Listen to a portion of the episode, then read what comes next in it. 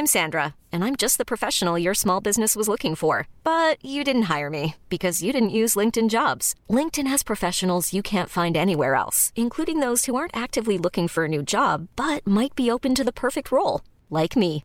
In a given month, over 70% of LinkedIn users don't visit other leading job sites. So if you're not looking on LinkedIn, you'll miss out on great candidates like Sandra. Start hiring professionals like a professional. Post your free job on linkedin.com/achieve today.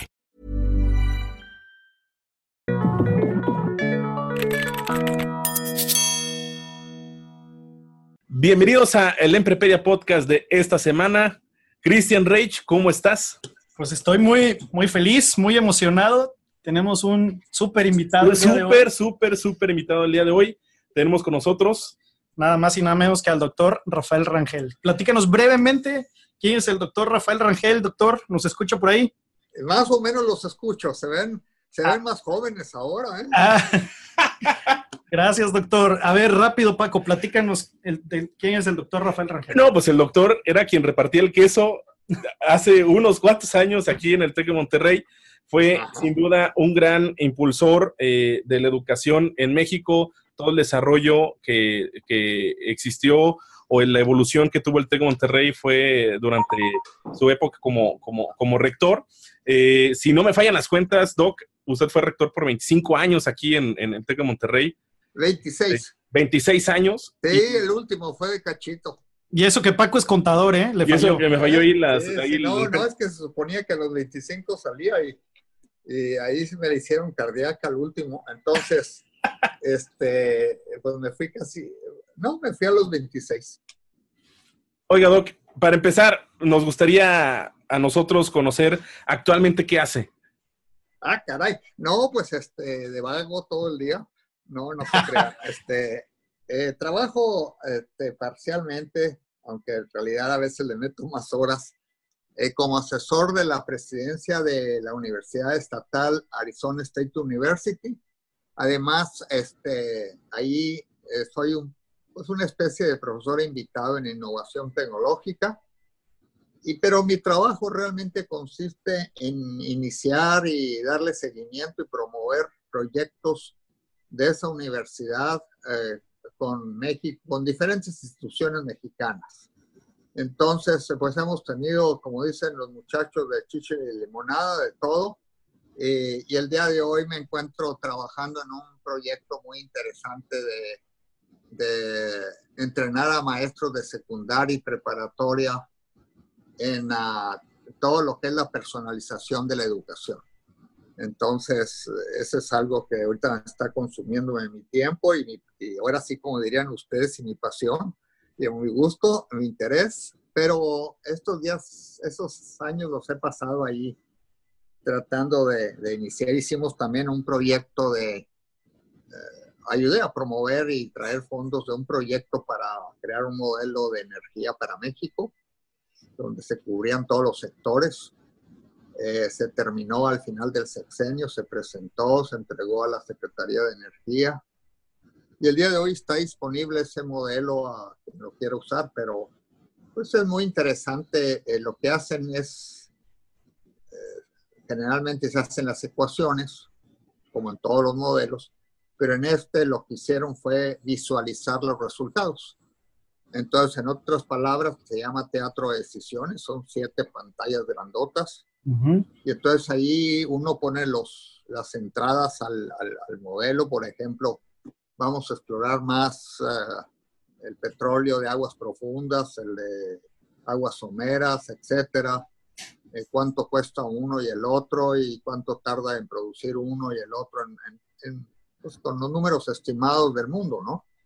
Ok. Y entonces, o si vamos a usar más energías renovables, eh, cuánto cuesta eso, la inversión y, y cómo se va a ir bajando el precio también de esas energías renovables y también las cuestiones de, de- de la petroquímica que se llaman. En otras palabras, fue un modelo muy complejo y gracias a Dios se terminó después de 3, 4 años. O sea que anda muy, anda muy ocupado. Quien pensó que después de, de su periodo como rector se fue a retirar, acostar, a disfrutar de una buena Sí, maca, es- está es- equivocado. Es, cierto. Y luego, ¿Qué me preguntas que por qué ando trabajando? No, no, no, al contrario, es muy bueno saber, tener noticias, tener noticias de... No, mira, eh, lo que pasa es que uno aprende que todos los días se tiene que levantar por algo, por, un, por una razón. Es correcto. Entonces, si nomás te vas a acostar y andarla, andar de vago, pues al rato te, te aburres también. Entonces, y también yo cuando llegué aquí trataba de hacer un programa para las familias migrantes, eh, para ayudarlos a, a, desarrollarse, a tener programas de, pues de cómo mejorar ellos en su vida, pero de pronto me di cuenta que pues era otro mundo y que mi valor agregado estaba en proyectos con México. ¿no? Entonces ahorita trabajo, todos mis proyectos son relacionados con México. Básicamente es, mi trabajo. Buenísimo. Oiga, doctor, yo tengo duda de algo en, particular. Quisiera regresar algunos años en el pasado y preguntarle, ¿cómo era Rafael Rangel de alumno? Uh, pues de la patada. Este, no, lo que pasa es que teníamos esa pregunta porque obviamente que le queremos hacer luego la, la pregunta de cómo ve a las nuevas generaciones. Entonces, para, para poner contexto, es cómo era usted de, joven, cómo era como estudiante, cómo era como estudiante pues, del TEC Monterrey.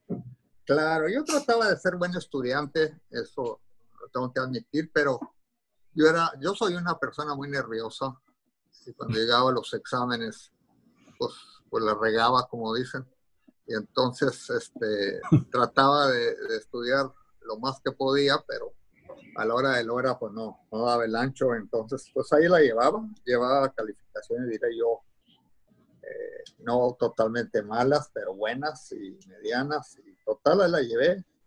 Este, pero no era un alumno así que dijeras tú de excelencia, no, traté de, estudiar y de subir, pero nunca, eh, nunca lo logré, ¿no? Y más que todo era por mi personalidad de nervioso, eh, creo yo, ¿no? además falta de inteligencia un poquito. Imagínate si el doctor Rangel dice, dice esto, hay esperanza entonces para, para la juventud. Para todos. Ese es el punto en lo que estoy trabajando yo ahorita. Este, el día de hoy me voy a cambiar un poquito y luego volvemos a esto de lo que me estabas preguntando. Eh, los sistemas de Google, Amazon, eh, todos los sistemas de Netflix nos mandan información personalizada. Aprenden de nosotros y nos dicen, este señor eh, le gusta esto y entonces vamos a mandarle información de, si yo compro una cámara, me mandan información de más cámaras y accesorios y todo, pero todo relacionado con lo que yo compré. El sistema pues aprendió de nosotros. Eh, y así en todos los sistemas, el día de hoy vivimos en la era de la personalización. Y gracias a la tecnología y a los algoritmos y la inteligencia artificial y todo, eh, los sistemas aprenden de las personas. Aprenden desde qué les gusta hasta qué les falta de aprender o qué, lagunas este, de conocimientos tienen, eh, falta. Y todo esto es muy importante porque cuando los chavos llegan a la universidad, eh, cada uno llega con competencias y a veces lo que se llaman conocimientos acumulados diferentes. Y algunos tienen más habilidad para aprender de una manera y otros tienen más habilidad para aprender de otra. Otra. ¿verdad? Y algunos eh, son muy buenos para algo y tienen interés en ciertas cosas y otros tienen interés en otra cosa. Y a veces para motivarlos, pues tienes que en cierta manera tocar sus, sus intereses si puedes, ¿no? A veces es, no es tan fácil. Entonces hoy los sistemas eh, personalizados también están llegando a la educación. Esto tiene un gran uh, futuro porque imagínate en una universidad donde llegan los alumnos con matemáticas con diferentes eh, aprendizajes o diferentes conocimientos, pues, y el profesor en clase tratando de darles a todos la misma clase, pues entonces, este, pues aquello no así como diga uno muy inteligente, pero así es como lo hemos hecho en los últimos 200, 300, años. El profesor habla y todos los alumnos son iguales. Desde, claro, él sabe que no es cierto, pero es la única que le queda y adapta su clase al grupo, no a la persona. No a la persona. Entonces, el día de hoy todo esto está cambiando y existen ya nuevos sistemas, eh, plataformas, etcétera.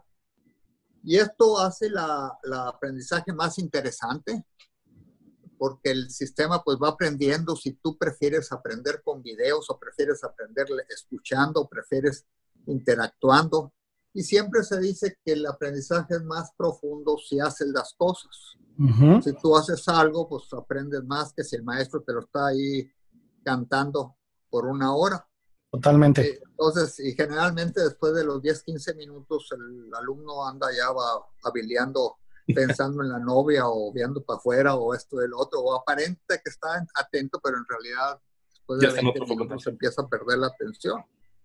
Entonces aquí estos sistemas este, eh, han cambiado. Vinieron algo que ustedes deben de haber escuchado mucho, que son los MOOC, los MOOCs. Los MOOCs. los MOOCs, pues mucha gente los ve como que, ay, son cursos para dar cursos gratis a todo el mundo, ¿no? Pero los, los MOOCs trajeron mucha didáctica con ellos y muchas formas de, de, de mandar la educación.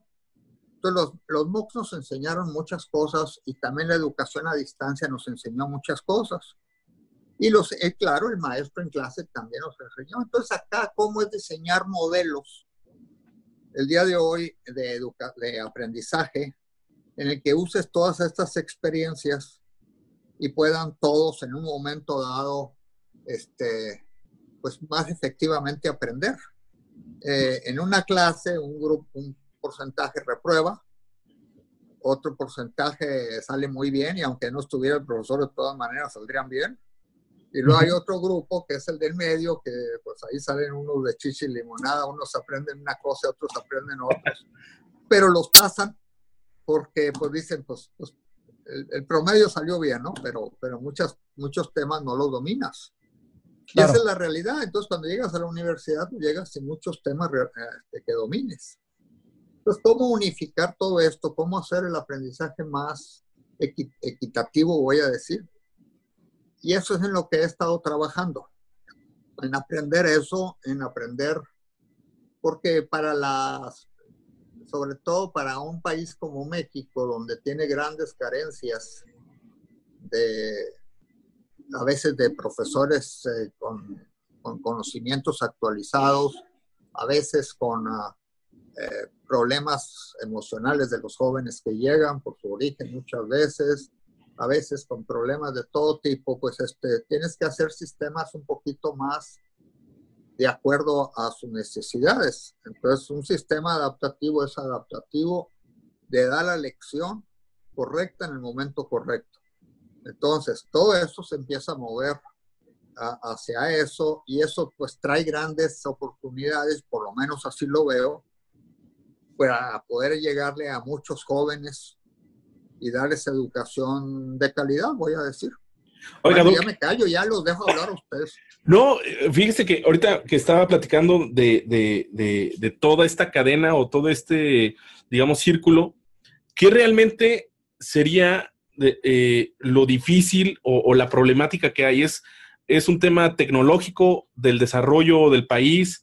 ¿Es un tema pedagógico? O, es algo tal cual de valores o, familiares? bueno, mira, claro, es muy buena pregunta. Yo de bote pronto te digo que es nuestra resistencia al cambio. Ok. Si tú no quieres cambiar o tú no sientes que es importante cambiar y, y en un momento quieres aparentar que ya lo sabes todo, pues entonces ya todo lo demás, la tecnología y la didáctica y todo lo demás salen sobrando. ¿Verdad? Tú, Francisco, pues probaste este, este sistema como una manera de comunicarte con tu, voy a decir, alumnos. Sí, sí. Y dijiste, y dijiste, pues voy a arriesgar, voy a meter, pues qué pierdo.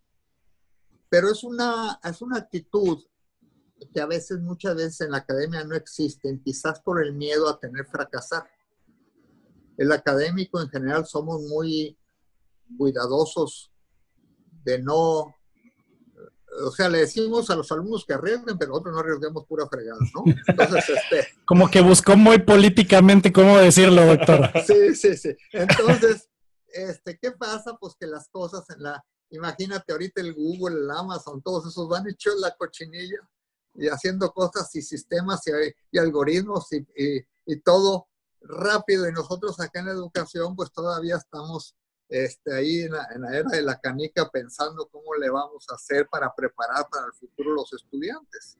Entonces, una de las cosas es si estás realmente con este modelo un poquito el día de hoy por la tecnología y todo lo que existe, un poco, se podría decir, quizás pasado de moda, este, cómo hacerle para alcanzar a los que van enfrente. Entonces, porque esto es un salto de la rana, que le llaman. Si tú tratas de seguir los pasos que siguieron los anteriores a ti para alcanzarlos, lo más probable es que nunca los alcances. Entonces tú tienes que dar brincos, pero esos brincos primero tienes que querer hacerlos.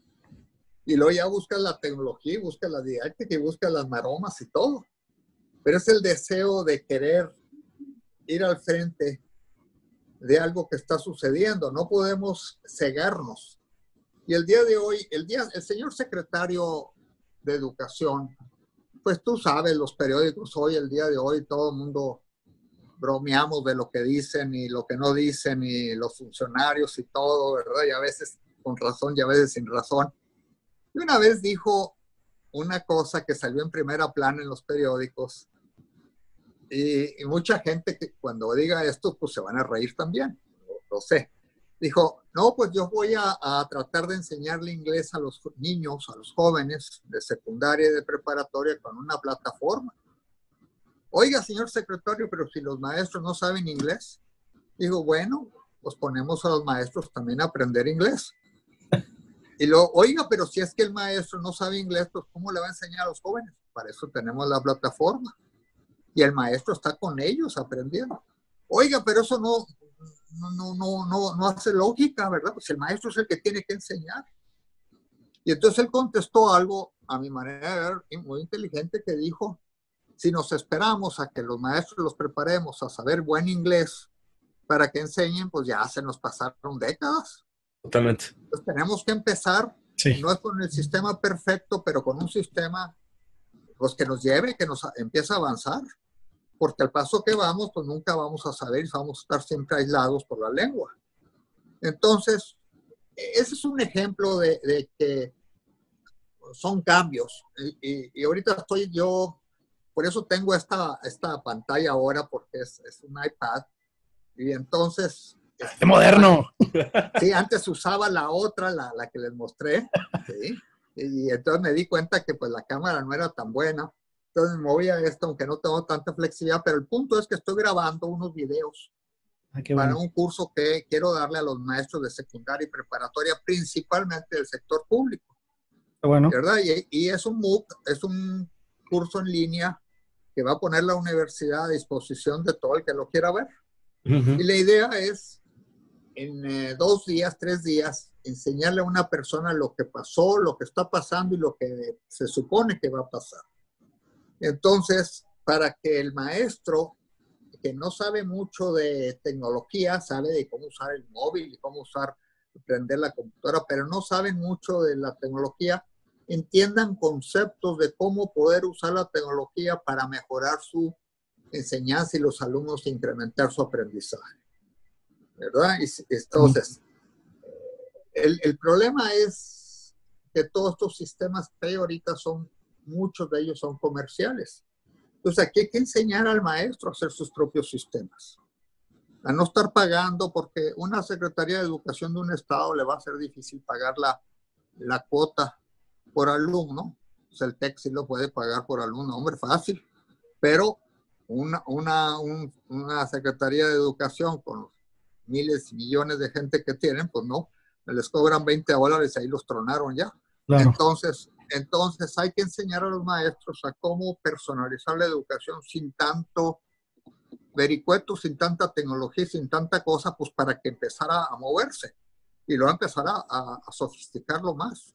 Entonces, de eso se trata el, el, el, programa en el que ando metido, es cómo darle una visión a un maestro de secundaria y preparatoria y cuál va a ser su rol O sea, ahí en el TEC hablábamos mucho, pues que el rol del profesor ahora es ser esto y aquello, esto y el otro.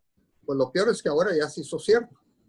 Entonces, este, el maestro en clase, en lugar de estar dando la clase, pues se tiene que poner a sus alumnos a discutir, a debatir, a hacer presentaciones de proyectos, a dejarles cosas, esto y el otro. Y la clase se vuelve, ahí en el TEC yo he visto algunos eh, salones con, con pequeños grupos de mesas, donde hacen grupos de, de, colaboración para resolver problemas. Pero también esos problemas se tienen que resolver a distancia, porque el día de hoy el andar viajando para visitar, para sentarnos a resolver un problema, pues es muy caro. Pues este es un caso, este es un caso claro, ¿no? Este doctor quiere colaborar con nosotros. Imagínate que tú me hubieras dicho a Monterrey, no, pues ahí te caigo dentro de 10 años. Este, sí, Ese es un ejemplo. Y nos conectamos y una videollamada y hacemos que suceda, ¿no? Sí, ya. Y, y, claro, me hubiera gustado estar presente y saludar y darles un abrazo y beso a todos, pero en realidad esto no es tan perfecto, pero es mucho mejor eh, comunicarse así que simplemente este, pues que no pase nada. O si yo lo escribo, nadie lo va a mm. leer. Si esperamos a que sea perfecto, nunca va a pasar. pasar. Bueno, ese es el punto. Entonces va uno aprendiendo. Por ejemplo, una de las cosas que hemos aprendido o que yo he aprendido para este programa es que las conferencias, los videos tienen que ser cortos. O sea, tú le dejas a leer al alumno y el video máximo 6, 7 minutos y va para afuera. Sí, lo que comentaba, el foco de atención se, se va totalmente. Se va para abajo. Entonces, estos cursos de los MOOCs, por eso dije yo que todo el mundo dice, no, hombre, son, la verdad es que todavía no le hemos dado el, el como dicen, el, al cigarro, el, toque, ¿no? Todavía no, no nos damos cuenta que, que, que, que, que hay una gran eh, riqueza los profesores de estas universidades como Stanford, que empezaron, y luego allá MIT, y todas estas grandes universidades, los profesores se dieron cuenta pronto de esto, que si ellos daban una plática de una hora, como es normalmente, de hora y media, pues ya para la mitad, de la media hora ya nadie los estaba escuchando. Se perdía el spam de atención. eso me tocó a mí en la universidad virtual. Voy a contar una anécdota. Una vez estaba en Saltillo, en la noche, y andaba yo paseándome porque había una junta y entonces salí. Y entonces al pasar vi un salón ahí de unos alumnos que estaban tomando un curso en línea, a distancia, era de video en ese momento.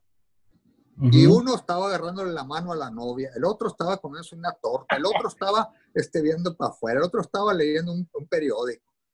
Entonces dije yo, ah, caray, pues esto no funciona, este modelo no está funcionando. Entonces me vine ya muy pensativo, me fui a Monterrey, allá, Y dos, tres días, un día salí allá al, campus a caminar. Y me fui a lo que le llamamos las peceras ahí en Monterrey. Sí. Sí, las peceras. Entonces me asomé. Dije, para saludar aquí a la raza. Y entonces vi otra vez el mismo escenario. Los de atrás, o estaban agarrándole la mano a la muchacha, o estaba el otro, quién sabe qué, y hasta y los únicos que se veían, se veían atentos eran los de enfrente. Los del frente. Sí, ¿verdad? Estaban todos así con cara, los, los nerds que le llamamos, ¿verdad? Sí. Entonces dice uno, y pues es el mismo problema.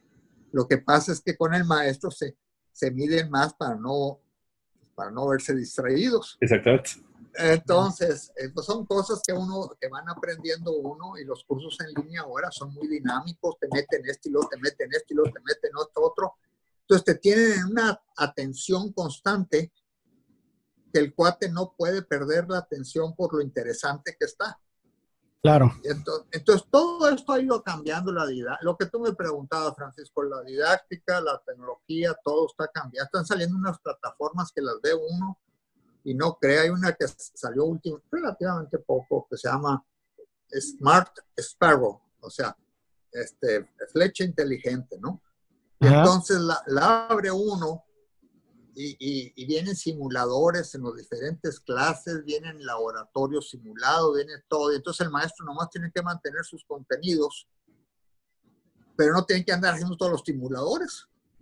No, súper bien. Se agarra de la plataforma lo que él siente que le sirve para él dar su clase, pero dejan que el maestro desarrolle el, el, el currículum, el plan de estudio de la clase. Y que, que él la diseña, que no, no se la diseña. Entonces, eh, lo que quiero decir es que eh, estoy muy entusiasmado porque todo esto veo que puede tener un gran impacto en México, sobre todo en zonas este, marginadas, ¿no? Este, ah. Porque pues la, la, educación a distancia pues tenía muchos beneficios, pero había mucha hay mucha deserción. Claro. Entonces, ¿cómo mantener? Y en las universidades también.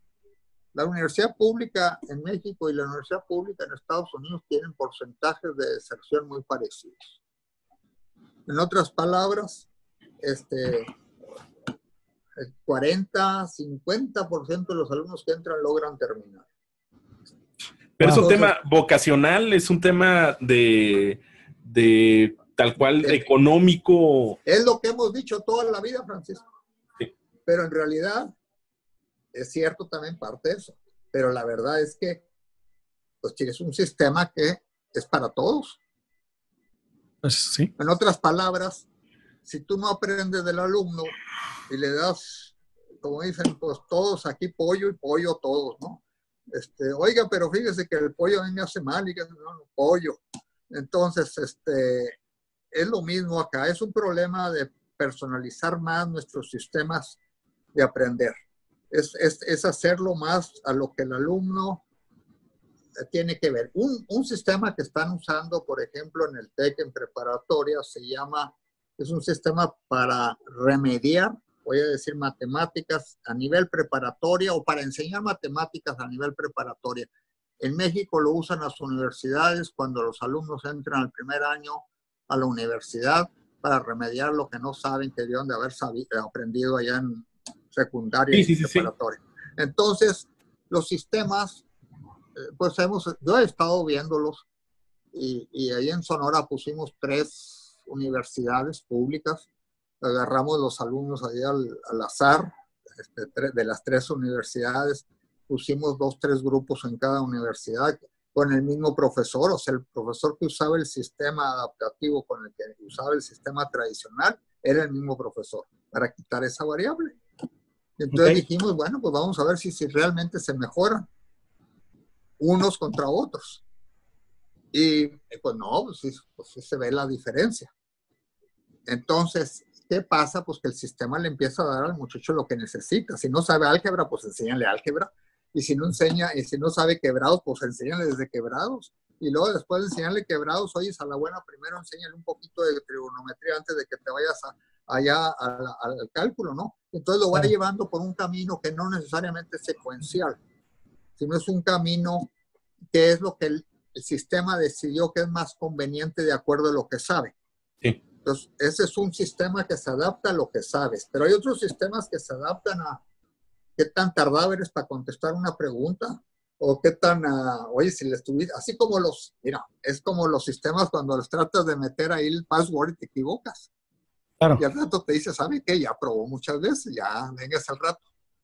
Y te manda a bailar. Entonces, acá más que mandarte a bailar es enseñarte a decir, mira, ve, estudia este, este concepto porque a la buena no lo tienes claro. Correcto. Eh, pero más que decirle, no, repítelo. no, no, está bien, repítelo, pero ahorita primero voy a aprender lo que creo que no sabes.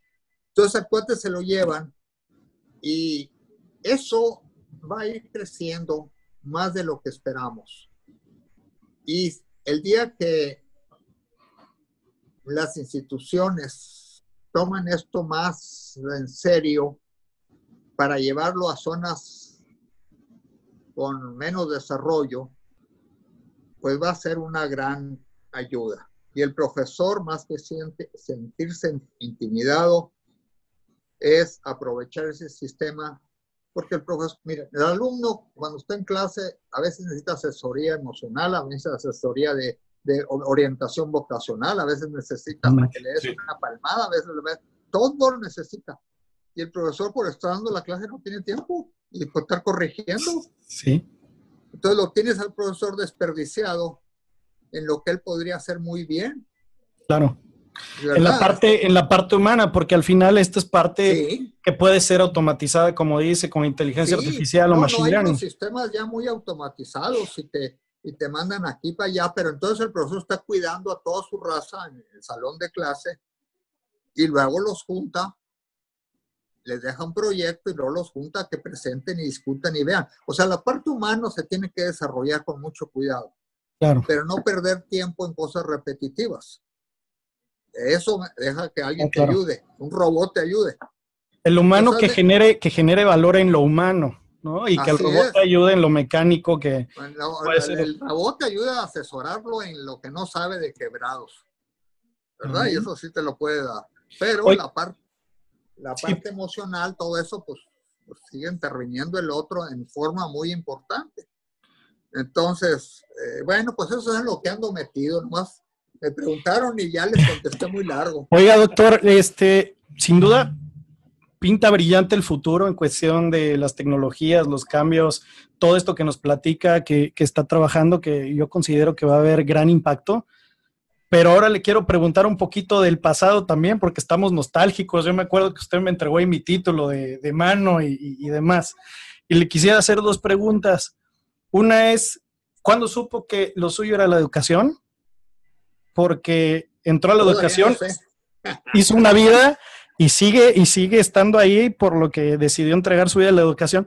Y la otra es, siendo 25, 26 años rector del TEC, pues debe tener ahí dos o tres recuerdos gratos que nos quiera compartir y que creo que también la audiencia está muy interesada en escuchar. ¿no? Bueno, pues, miren, en, en primer lugar, yo siempre soñé, y el otro día tú me leíste una, en mi muro algo que escribí acerca de, de, pues de que a veces tenemos que encontrar qué es lo que nos gusta, qué es lo que nos atiende, y a veces no es tan fácil, y a veces hay que probar diferentes cosas para saber uno realmente qué es lo que a uno le interesa.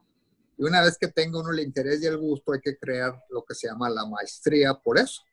O sea, no nomás es, si me gusta la ópera, pues tengo que ir a ver si, primero si tengo la voz, y una vez que tengo la voz hay que ir a cultivar. No, no, no, nomás así salir corriendo porque me gusta mucho gritar, ¿no? Este, no, no, eso no se vale. Entonces, acá yo trabajaba como ingeniero en, en Minneapolis después de graduarme de la maestría en la Universidad de Wisconsin y trabajaba en un trabajo, yo siento bastante bueno, bastante retador.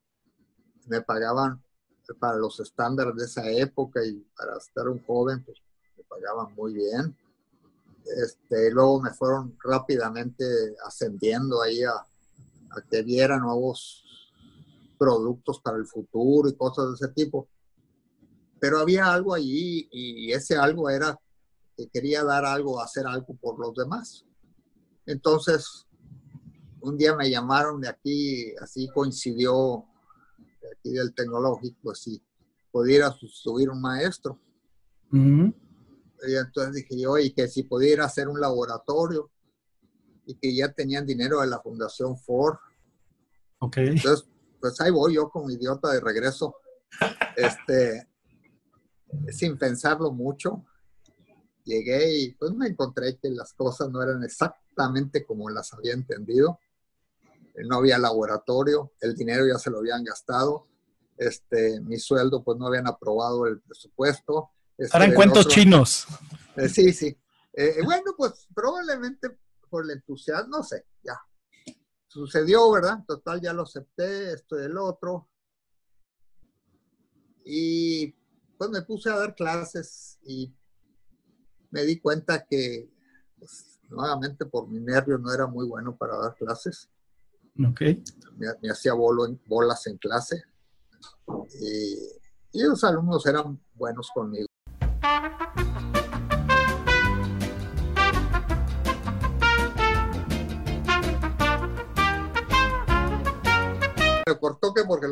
Haciendo gratis.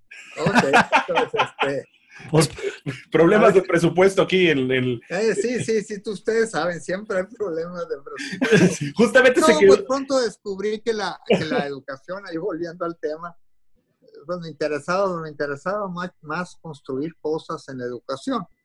O sea, más que dar clases solamente era, pues, ayudar a construir. En eso así me metí, me- accidentalmente fui a hacer- para hacer campus allá de la zona centro y luego a buscar recursos y luego a buscar cosas y esto y el otro. Y eso, pues ahí encontré lo, vamos, me pasaban las horas y los días rápidamente. Pero así, en particular, hubo así un evento o algo que, que usted dijo, de aquí, de aquí soy, así yo me tengo que dedicar a, a esto. No, creo que fue un proceso. Proceso.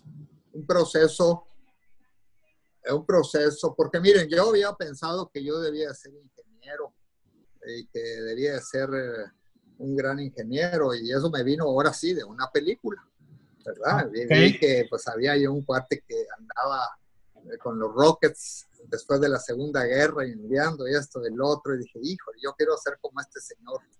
Este, era un alemán que se trajeron, creo que se llamaba Brown, y se lo traen y entonces digo, yo quiero ser algún día como este señor.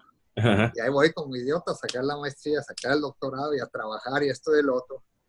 Y ya cuando lo estaba haciendo me di cuenta que, pues que no era totalmente lo que a mí me, me apasionaba. Entonces, le faltaba la componente, en mi caso, en mi caso, no digo que todos en la trascendencia. Entonces ahí voy de regreso a México y a los primeros meses fue muy difícil volver a adaptarme todo, pero ya con el tiempo ah, lo acepté y lo fui asimilando y pero no, yo creo que fue una cosa de proceso, es lo que yo creo, Francisco. De lujo. Muy bien. Y ahora, ¿qué otra cosa me vas a preguntar? Oiga, doctor, ¿y algún par de recuerdos muy gratos como rector?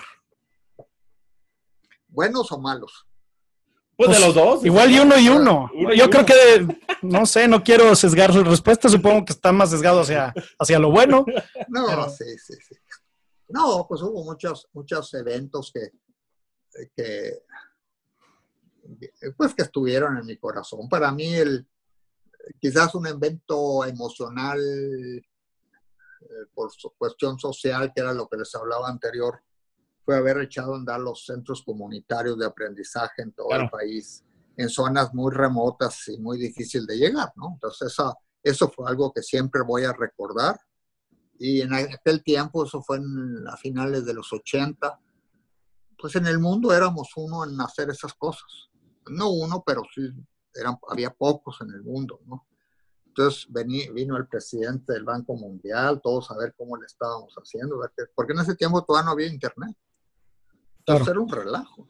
Todo era, sí, servidores, internet. No, no, no, era casi de burra, ¿no? Entonces tenías, que, tenías que enviar todo a un satélite, hasta allá, hasta afuera, y luego otra vez vienes de regreso y todo eso. Entonces todo eso pues primero tuvimos que encontrar si había satélite, y luego segundo a ver cómo mandar, y ahí la gente de, Estado de México y de, Monterrey, muy buenos, cada uno fue resolviendo un problema, pero luego me di cuenta del impacto que tenía, y que, pero luego me di cuenta también que no era solamente tecnología, que había que cambiar la didáctica y había que cambiar la motivación, que es lo que mismo que estoy ahora eh, viendo, ¿verdad? Es una cuestión no tecnológica, es una cuestión de, de, de querer hacerlo, ese es uno. Todos los programas de formación de los maestros, a nosotros nos iban a...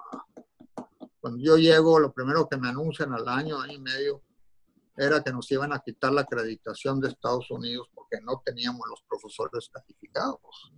Y yo, ay, chihuahua, ¿por qué no me dijeron? Este, y entonces, pues eran en ese tiempo casi 2.500 profesores que había que darle su maestría y doctorado. Algunos ni título tenían. Ustedes se sorprenderán, pero en el campo de Monterrey había varios profesores que eran alumnos. Sí, lo que escuchamos historias y, y, luego así temporalmente como que, ah, canijo, pues desde los 21 años daba clases, sí, sí, claro, claro. Sí, sí, no. Oiga, ¿cómo le hizo, verdad? Ya viejito, este, ¿cómo le hizo, pues, este, a llegar a tantos años enseñando? No, pues sí, pues empezó en secundaria, ¿no? Pues así este, este, entonces eran las cosas que eran muy comunes, ¿verdad? Entonces, la acreditadora nos dijo, no, pues eso no se vale. Oiga, pero es que aquí México y que arriba México y las echamos las, las porras y que así somos bien buenos y que esto y que el otro. Ustedes serán muy buenos, pero aquí eso no se vale. Entonces me dieron un ultimátum para dar de baja a la escuela y que tenía creo que dos años o algo para demostrar que íbamos realmente por buen camino y, y en forma significativa. Entonces, cuando ya me dieron la aprobación y todo de que teníamos, para, la universidad virtual por eso se creó. O sea, fue un resultado de una necesidad. Cómo llegarles maestrías, porque tú tenías maestros en Chiapas, allá en Culiacán, en todos esos lugares. Y, y luego, ¿qué, de, dónde, ¿de dónde te traías? Te traías a los maestros y luego te dejabas al campus ahí tirado, ¿no? Pues no tenían maestros. Y luego, no, pues contrata ahí de las universidades un PhD y una maestría. No, hombre, en Chiapas fue maestría PhD en ese tiempo. Entonces, pues, pues contrátelo, no, pues no hay, le digo, pues cómo. Total, por eso tuvimos que meternos a la universidad virtual y por eso nos metimos en algo que no sabíamos nada y que pronto nos convirtió en algo diferencial en el mundo. Entonces, eh, ¿qué les quiero decir? Pues que ese fue otro evento muy importante. Eh, eventos de, de, ver claro, pues todos los eventos de cuando ganaban los borregos, sus partidos y todo eso, pues claro que son, son eventos buenos, porque mal que bien, pues uno es emotivo, ¿no? Este, eh, todo ese tipo de cosas, de cómo fue subiendo el, el profesorado, cómo el profesorado empezó a buscar sus, sus estudios, este, que si a veces era mejor en un lugar que en otro, bueno, sí, pero al final de cuentas todos tenían la inquietud de aprender. Lo que pasa en una universidad, y ustedes pues quizás tú, lo, quizá lo viviste, lo has vivido, eh, pero a veces los profesores pierden el interés en el, por estudiar. Y la razón es que se vuelve muy monótono lo que hacen. Y entonces ya tienen miedo a emprender cosas nuevas. Pero no es que no sean adecuados o no, sino simplemente los dejaste. Los dejaste abandonados. Y cuando yo a mí me hacen rector, lo primero que me encuentro, pues que había ciertas áreas, ciertos departamentos en, en todo el TEC, pues que eran profesores abandonados, le llamaba yo. Entonces, cambiar su actitud y cambiar su manera de ver la escuela y de ver la educación y todo, eso fue rudo. Y, cuando se fue logrando todo eso, para mí fue una cosa que siempre sentí eh, gran, gran, gran interés. Los programas internacionales, pues en aquel tiempo, pues que fueran Fíjense, nosotros debemos de enviar todavía hace tres, cuatro años por lo menos, tres años. El TEC enviaba más de la mitad de los alumnos al extranjero que todo el país. Wow. sí, que, yo recuerdo que era un gran diferenciador eh, cuando uno elegía carrera, eh, la pregunta básica que hacía. ¿A dónde vas a ir? Exactamente. claro, porque eso te daba una, pero todo el mundo decía, no, pues que voy a ir a aprender mecatrónica, voy a aprender mercadotecnia, está bien, todo eso estaba perfecto, pero lo importante es que fueran a ver otras cosas, que fueran a ver otra cultura, que fueran a aprender de cómo que hay otra manera de hacer las cosas. O sea, el trabajo con equipos multiculturales, por ejemplo. Sí, sí, sí, sí, todo eso es lo que realmente el aprendizaje de salir de tu país. Cuando tú regresas, conoces mejor tu país, porque lo aprecias, lo, ves sus problemas, ves todo con otros ojos. De la otra manera, una vez íbamos a becar a unos maestros de preparatoria por parte de la Secretaría de Educación Pública acá en este trabajo. Y entonces yo le dije, mira, hacemos un programa para los de matemáticas y un programa para los de ciencias y un programa para... Y luego el subsecretario me preguntó, oye, ¿y los de ciencias sociales? Dije, no, esos son bien difíciles. Entonces dije, esos agárralos tú. Entonces me dijo, no, al contrario. Esas son las personas que debemos de enviar. Le dije, a ver, a ver, ¿por qué? Dice, porque esos son los que tienen que ver que hay otra manera de ver las cosas. Que hay otra manera de, enfocar tus, retos. Le dije, bueno, pues ahí tienes razón. Otra vez caemos en, esto de los perfiles y que cada carrera... Y, concluir, Francisco. O sea, el estereotipo.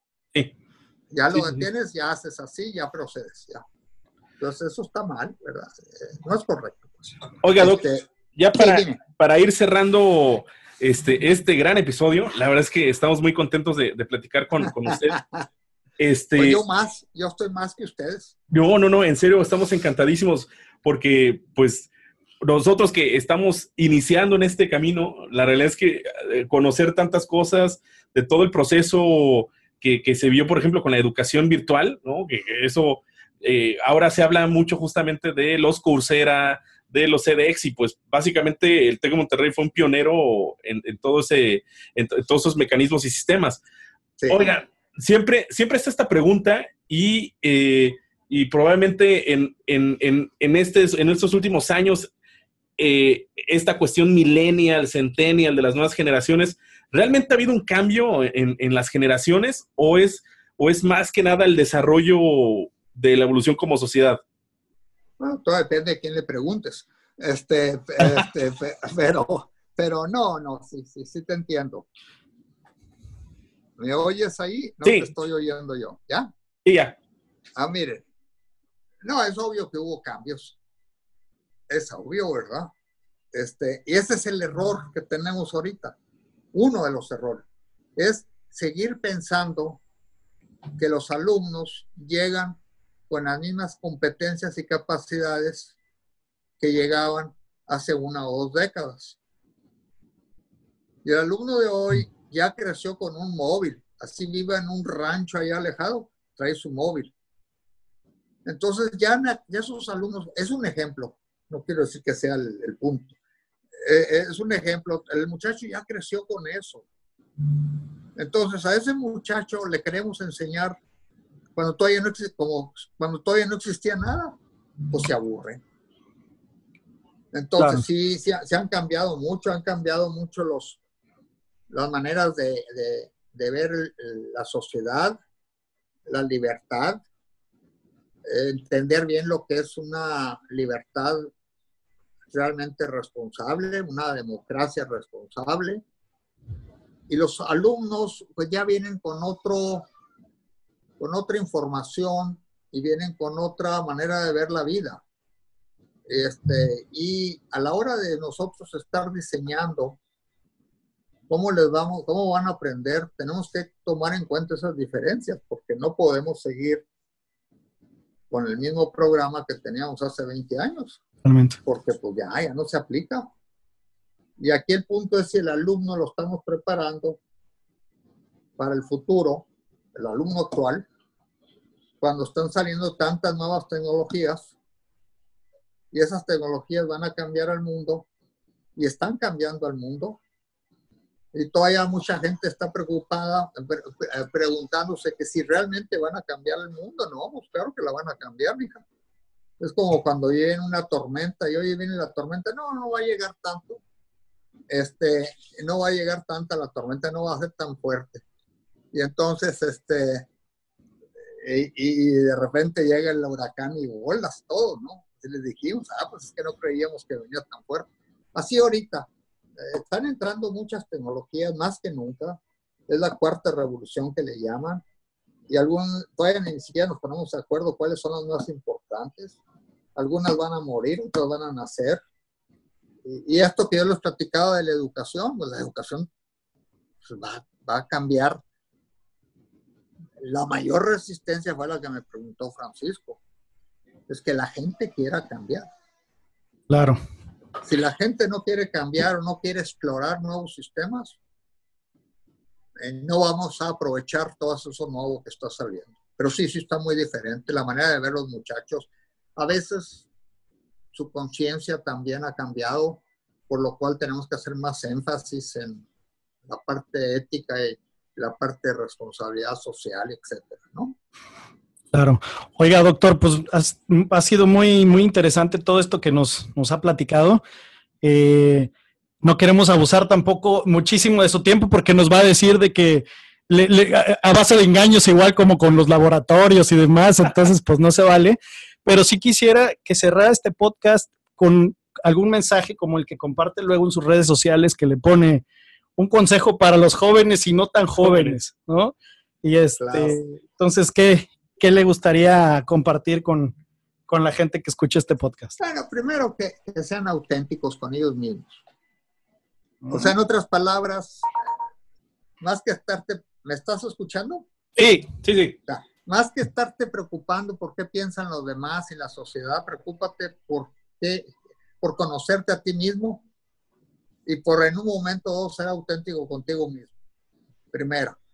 porque si no eres auténtico contigo mismo y estás tratando de complacer a la sociedad y a todos los que te rodean, pues vas mal. Dos, ya una vez que te conozcas bien o que creas conocerte bien, pues tienes que identificarte poco a poco cuál es la actividad que te motiva todos los días. Porque en tu semana, pues tú tienes muchas actividades, pues nomás lístalas y te vas a dar cuenta que hay algunas, pues que te las echas de reversa y hay otros que te cuestan. Entonces, eh, ¿qué pasa? Pues tienes que, eh, tienes que ir identificando lo que me pasó a mí, ¿verdad? Me pasaba construyendo edificios y haciendo y buscando y, construyendo y desarrollando y trayendo profesores, todo, y ya se me pasaban las horas. Me ponía a a, diseñar algo o a dar una clase y, híjole, pues sí la daba con gusto, me sonreía, pero, pero no se me pasaban las horas. Entonces, ¿qué pasa? Ese es la segunda consejo.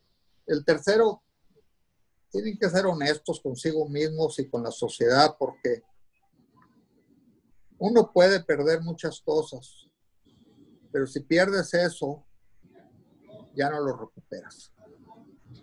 En otras palabras, si tú pierdes fortunas, dinero, carros, te los roban, pues al rato te recuperas, o más o menos te Pero si pierdes lo que es la, la credibilidad y la honestidad y todo eso, mi hijo, es para el resto de tu vida. Ya no se puede decir, oye, me voy otra vez de nuevo. Esos son los tres consejos muy sencillos que ahorita me vienen a la mente. No, pues muchísimas gracias, gracias en serio, doctor. Eh, pues bueno, esto fue un gran episodio, más de 30 minutos porque vale, vale la pena y estaríamos acá como una semana platicando con el doctor Ángel porque sin duda, de, algo al menos que, platicamos Cristian y yo, eran estas pláticas a candidatos a graduación que eran en sala mayor de rectoría, y más que platicar temas académicos o algo, era simplemente como que cerrar con broche oro tu carrera con un mensaje bien inspiracional y pues motivarnos a que la vida continúa y que había que poner en práctica. Y, que hay que enfrentarla. Exactamente, exactamente. Yo me acuerdo a encontrar problemas en todos lados, pero hay que, hay que verlos cómo los vas a resolver y positivamente, correcto. Bueno, se aprendieron muy bien la lección. Así es. En una de esas pláticas, bueno, en la plática que a mí me tocó en sala mayor de, rectoría, me acuerdo de específicamente que nos, nos, recomendó un libro que se llama What Color is Your Parachute? Ah, sí. Este, y no lo leí, la verdad. Yo tampoco, pero bueno. Pero me acuerdo mucho, son de esas eh, cosas que te quedan grabadas, esa plática, eh, pues sí sale uno muy, muy motivado y, a lo mejor, como dice, igual y el tema académico, pues ahí fue lo de menos, ¿no? Es un tema más de... Sí, aquí, aquí lo que pasa es que llegamos a una etapa donde los jóvenes estaban teniendo problemas para conseguir trabajo. Y, nuevamente las crisis te llevan a, claro. a, dar, a darle solución. Entonces dijimos, ¿qué podemos hacer? Bueno, dije, bueno, lo menos que podemos enseñar es al final darles una barnizada, aunque sea muy rápida, pues para que lleguen con un poquito más de, enfocamiento a una entrevista y que lleguen más, que se enfoquen a buscar lo que andan, lo que realmente quieren. Y, los, los muchachos, algunos de ellos, pues lo que querían un trabajo nomás para ganar dinero, pero no sabían por qué ni para qué. ¿Para qué? Entonces, y pues al rato son los que muchas veces pierden el trabajo, hacen el otro. Entonces, todo eso, lo que se, lo que se llamaba los centros de vida y carrera, no sé si los quitaron, los dejaron, pero ese era el objetivo de esos centros, eh, darle a la gente una orientación más, no solamente sobre tus fortalezas y debilidades, porque eso los puede uno sacar fácilmente, hay muchos exámenes. El problema es qué es lo que te hace vibrar. Eso es. ¿Qué es lo que te hace levantarte todos los días? ¿Verdad? Y, eso es lo que nos cuesta a veces trabajo encontrar. Es un, es un, es un gran mensaje. cerramos con la frase matona, así. ¿Cuál, cuál, es? A ver. Esto, todo esto de que pues realmente es la inspiración de, levantarte y, hacer lo que realmente te gusta. Pues, lo que te hace vibrar. Lo que te hace vibrar. De la otra manera, ya cuando uno se retira, si no hace eso, al rato empiezan las depresiones y empieza quién sabe qué, y te empieza a doler la, la pierna y te empieza a doler quién sabe qué. Cosas que ni sabías que tenías. Eh, ya, ya, ya, todo lo que tenías te vuelve a salir, entonces pues tienes que levantarte y decir, pues sí me dolerá, pero ahí voy, porque tengo que llegar y tengo que hacerlo y, y, ya, entonces eso te cambia tu vida y te hace también vivir más feliz. Al final de cuentas, este, es encontrar actividades que te satisfagan, que te hagan feliz y a veces es difícil encontrarlas. No estoy diciendo que es Mickey Mouse. O sea, es difícil y, pues ni modo, hay que buscarlas. Y, a veces me toca ver gente que nomás la pasa.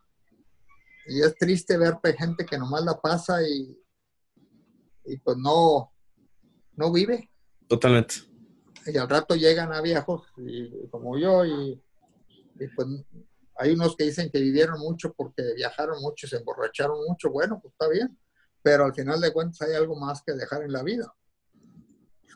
No tengo nada en contra de eso, pero, pero yo creo que en la vida hay que dejar algo, hay que, cuando te vayas al, pozo, hay que dejar algo en, la sociedad y dejarla un poquito mejor, con un granito de arena, con eso es suficiente. No tienes que transformar todo. Ese es el tema de trascendencia al final, ¿no? Al final de cuentas tienes que tener trascendencia, porque si no tienes trascendencia y razón de existir, no puedes, según yo, encontrar tu felicidad. Doctor Rafael, pues muchísimas gracias, muy, muy valiosa esta plática. Le agradecemos haberse dado el tiempo y seguir participando, ¿no? Con, con la comunidad de Ya saben, no, no, a mí me sobra para hablar y platicar. Entonces, este, nomás les, les, voy a enviar una, una copita de vino del otro lado y yo que me pongo también y luego ya. Ah, ya está. ya, eso ya solo a eh, invitación. entonces ya, ya con eso resolvemos todos los problemas. Perfecto. que les vaya muy bien. Y muy Perfecto. buena obra esta de estar difundiendo esto, Francisco, te felicito. No, pues también aquí la verdad es que entre Cristian y yo... Eh, Cristian, pues me da mucho... A ver, yo ando confundido, Cristian. ¿Qué tú allá por allá en Cancún? Anduve por ahí en Cancún, sí. Este. Yo dije, bueno, este es hermano, o es parecido, o es pariente. No. de repente me pareciste acá. Dije, le, voy a decir qué pasó, doctor. Eh, me casé y me fui a vivir a Cancún. Iba a empezar una vida de recién casado ya. Pero. te divorciaron y te viniste? No, no, no. Pero me casé con una regia. Ese fue el, ese fue el, ese fue el ah, detalle. Entonces, pues me regresó a Regiolandia. ¿Eh? Ya, ok, ok. Yo dije, pues este cuate estaba ya trabajando y se echaba sus discursos y todo. Y luego de repente me apareces acá con Francisco. Dije, ah, caray, este, empezando mal de la memoria. Pero seguimos haciendo lo mismo, vamos sobre la línea de la educación. Sí, sí, sí. sí Eso sí. se te nota. Se Eso. Te ve. ¿Eh? Muy bien, pues un gustazo saludarlos. Pues bueno, Doc, muchísimas, muchísimas gracias. Seguimos en contacto. Y estimado Cristian, ¿por qué deberían aquí escuchar este podcast? Porque aquí todo lo explicamos con manzanitas. Adiós. Ah, claro. Ándale.